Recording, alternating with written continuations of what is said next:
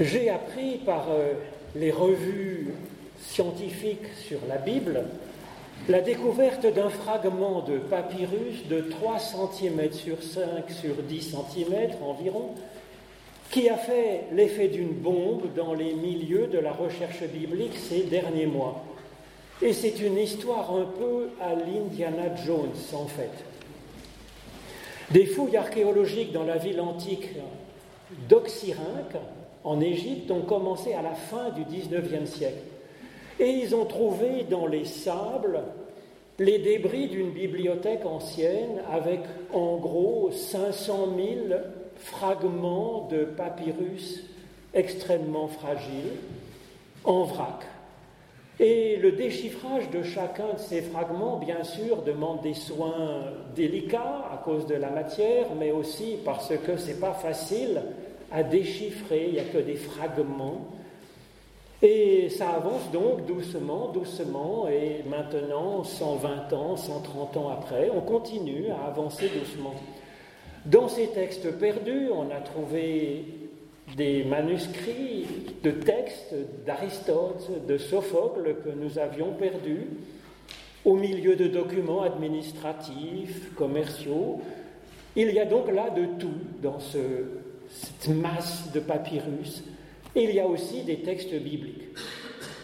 Alors c'est comme ça que l'attention d'un des spécialistes chargé de trier dans ce fatras de fragments a attiré son attention sur le papyrus qui a le doux nom de 55-75. Et il a retenu, il a revu, il a reconnu tout de suite des paroles de l'Évangile sur ce fragment. Et puis il a détecté avec son expérience l'extrême ancienneté de ce papyrus. Et donc il en a déduit bien sûr la grande valeur de ce petit bout de parcheux de papyrus, et ce charmant monsieur s'est empressé de le voler et l'a vendu comme si ça venait d'un sarcophage égyptien quelconque.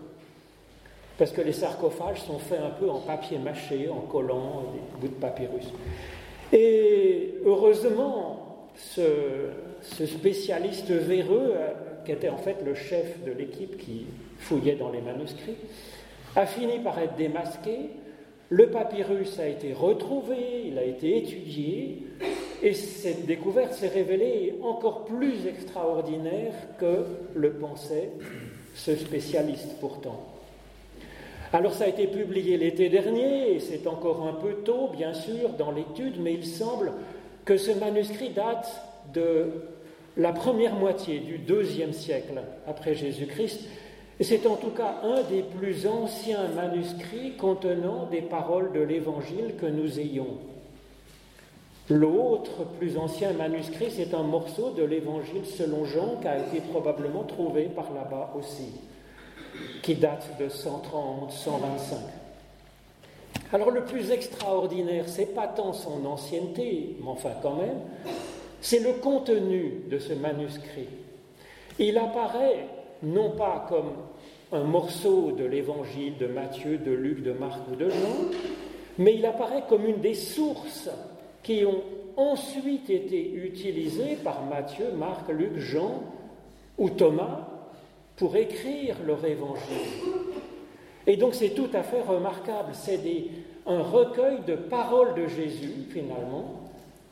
On sait que du temps même de Jésus, il a pu y avoir des prises de notes de ces paroles, D'autres paroles ont été recueillies auprès des témoins directs de Jésus et il a été constitué ainsi des collections de paroles de Jésus qui ont servi de source pour écrire plus tard les évangiles. Alors moi je trouve ça particulièrement touchant.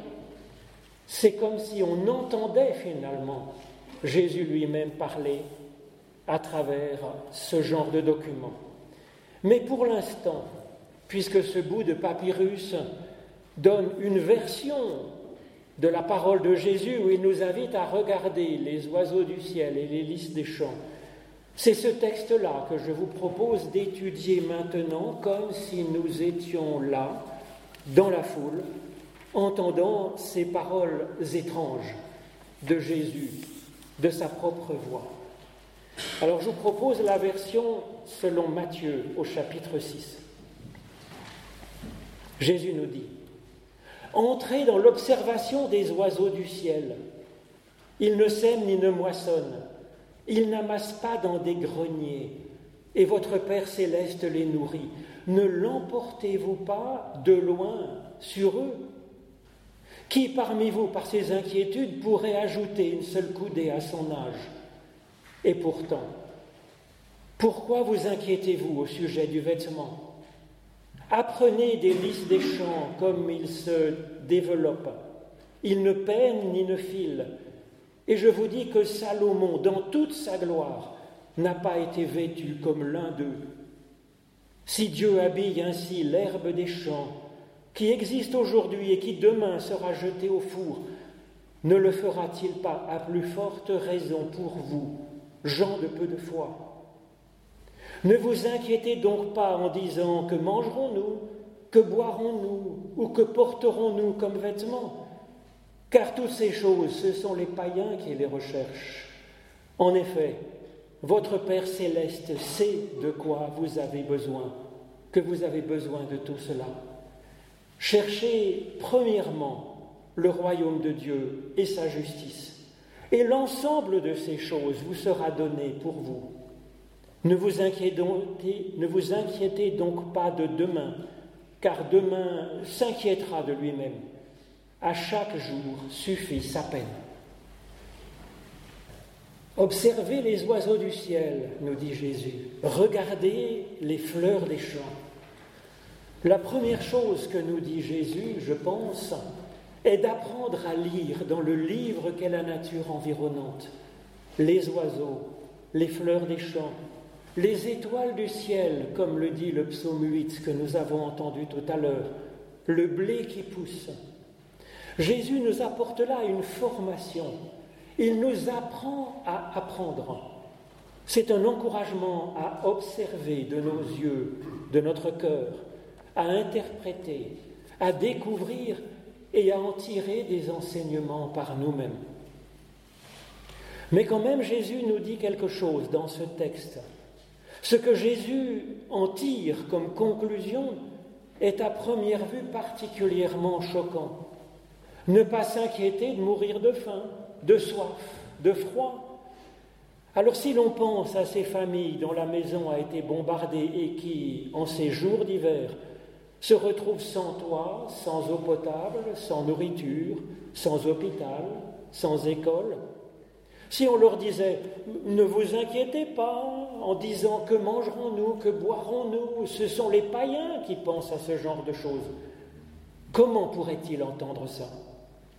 C'est donc particulièrement choquant, évidemment, et ça l'était déjà à l'époque de Jésus. Pourtant, ces paroles de Jésus ne sont certainement pas une injure, c'est pas tellement le genre du bonhomme. Et puis en plus, c'est précisément pour les personnes chargées, fatiguées, inquiètes, tourmentées que Jésus s'adresse, à qui il parle.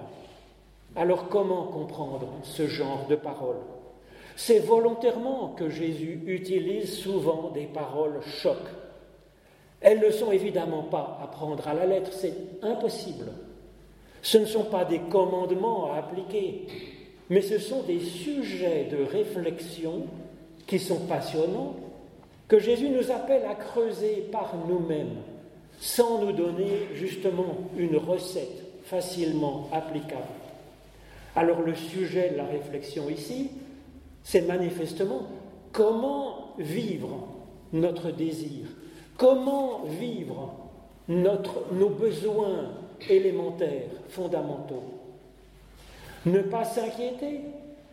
Mais Jésus reconnaît ici que la nourriture, la protection, la santé sont des besoins vitaux pour nous et que Dieu les prend en compte, bien sûr. Les chercher n'est donc pas un caprice, c'est une nécessité de notre nature. Seulement Jésus nous conseille de chercher d'abord le royaume de Dieu et sa justice, et puis que le reste suivra. Cela, à mon avis, nous donne deux pistes qui sont en fait loin d'être une évidence dans le concert des spiritualités et des philosophies. Jésus n'est pas contre le fait de désirer, au contraire, au désir de répondre à nos besoins vitaux, Jésus ajoute un désir de plus, celui de chercher Dieu et son action. Et ensuite, Jésus nous propose de mettre en ordre nos priorités dans nos désirs, l'essentiel en premier et le reste ensuite. Ça paraît évident, mais la question c'est de ne pas se tromper de l'essentiel. En toutes circonstances, que nous soyons dans l'abondance ou sous les bombes, d'abord nous recentrer sur l'intérieur de nous-mêmes, sur une extraordinaire ressource à l'intérieur de nous que Dieu a placée en chacun. Alors que le désir par rapport à nos besoins, ça nous fait nous tourner à l'écorce de notre être. Ça nous pousse vers l'extérieur, nous éparpille, nous disperse. Alors ces, ces, points de réponse de Jésus ne sont pas du tout évidents en fait. Que le désir de subvenir à nos besoins vitaux de notre corps puisse être une préoccupation envahissante, toutes les philosophies et spiritualités du monde l'ont effectivement constaté, mais apportent des réponses différentes. Le bouddhisme propose de se détacher du désir. Jésus, lui, répond par l'ajout d'un désir supplémentaire, d'un désir supérieur, d'un désir fondamental. Des philosophes grecs proposent de ne désirer que ce que nous avons déjà à notre disposition. Jésus, lui, répond par une recherche renouvelée de l'essentiel et même de la source de l'essentiel au fond de nous. Et donc cette voie que propose Jésus est à mon avis géniale et elle mérite d'être creusée. Et c'est pour cela que Jésus propose de regarder vers les oiseaux du ciel et vers les lys des champs. Nous avons en commun avec eux, les oiseaux, les lys, d'être vivants. Or, toute vie a besoin de s'alimenter. Et puis, toute vie est un chef-d'œuvre d'organisation incroyable. Et donc, toute vie est naturellement assez exposée aux aléas de l'existence et au chaos qui peut venir la déconstruire finalement. Alors comme les oiseaux et le lys, nous avons besoin dans la durée de nourriture, d'eau de protection. Il est donc juste de tenir compte de ces besoins, bien entendu. Seulement, à cela, Jésus ajoute que nous sommes certes un peu comme l'oiseau et le lys, mais que nous sommes aussi plus que l'oiseau. Nous sommes un animal, mais un animal spirituel. Comme le dit Blaise Pascal dans ses pensées, l'humain est à la fois un animal et un ange. Et il ne nous faut ignorer ni l'un ni l'autre. Pas comme le libertin qui vit comme une bête brute, ni comme ces philosophes ou ces spirituels qui cherchent à être comme un ange. Car, nous dit Pascal, l'homme n'est en réalité ni ange ni bête. Et le malheur veut que celui qui veut faire l'ange fait lui aussi la bête. Il convient donc de tenir les deux, l'ange et la bête, en nous. Nous avons donc quelque chose de ces oiseaux, car nous aussi nous sommes du ciel, à notre façon. Et nous avons quelque chose de ces lys des champs, car nous sommes humains enracinés dans l'humus de ce monde. Nous sommes oiseaux du ciel et lys des champs. Le danger que souligne ici Jésus, c'est d'être inquiété, d'être tracassé par nos besoins, le verbe grec traduit ici par s'inquiéter, c'est merimnao, signifie être écartelé, être déchiré en nous-mêmes. Et c'est littéralement en grec le propre de ce qui est diabolique, ça veut dire ce qui est source d'éparpillement, source de déconstruction. Alors c'est le danger, entre notre ange et notre animal que nous sommes à la fois. Et le projet de Jésus est d'unifier notre être, de réconcilier en nous l'ange de Dieu et la bête des champs, en recherchant premièrement le royaume de Dieu et la justice de Dieu comme principe unificateur de notre être. Jésus n'oublie pas nos autres besoins, justement, mais il les place après comme étant réconciliés en nous par l'Esprit de Dieu finalement. Alors peut-être faut-il préciser ce que Jésus entend par le royaume de Dieu, parce qu'on pense que parfois c'est une sorte de paradis pour la vie future. Pas du tout. Le royaume de Dieu, c'est l'action de Dieu. Il est en nous, nous dit Jésus en parlant du royaume. Et la justice de Dieu, c'est pas celle du tribunal, elle consiste justement à l'action de Dieu qui nous rend justes, qui nous soigne pour nous rendre plus justes. C'est un travail de Dieu en nous. Jésus nous propose donc ici une philosophie pratique, une conception de l'humain à vivre et une, philosophie spirituelle comprenant ce que c'est que l'humain et comptant sur la présence de Dieu, l'action de Dieu en nous comme une force sa parole est en nous comme un ange au fond de nous-mêmes, travaillant à domestiquer la bête, que nous sommes aussi dans un certain sens. Avec les oiseaux du ciel, Jésus nous inspire une confiance en Dieu qui les nourrit sans qu'ils aient à travailler. Génial. Mais au sens matériel, il arrive qu'il ait neigé tellement que les oiseaux meurent de faim. D'ailleurs, même au temps où l'humanité n'existait pas, ou alors quand elle était bien incapable de perturber le climat, des foules de dinosaures, d'oiseaux, de lys des champs et ensuite d'êtres humains sont morts de faim, de soif, de froid, de chaud, de maladie, de, de violence et de bien d'autres choses. Et puis quand le pauvre a besoin d'aide à en mourir, priant et suppliant Dieu de toute sa foi, à moins qu'une personne charitable intervienne, il n'y a souvent pas de pain qui tombe du ciel devant la bouche de ses enfants, ni de médicaments qui va arriver soigner, ni de place pour se réfugier.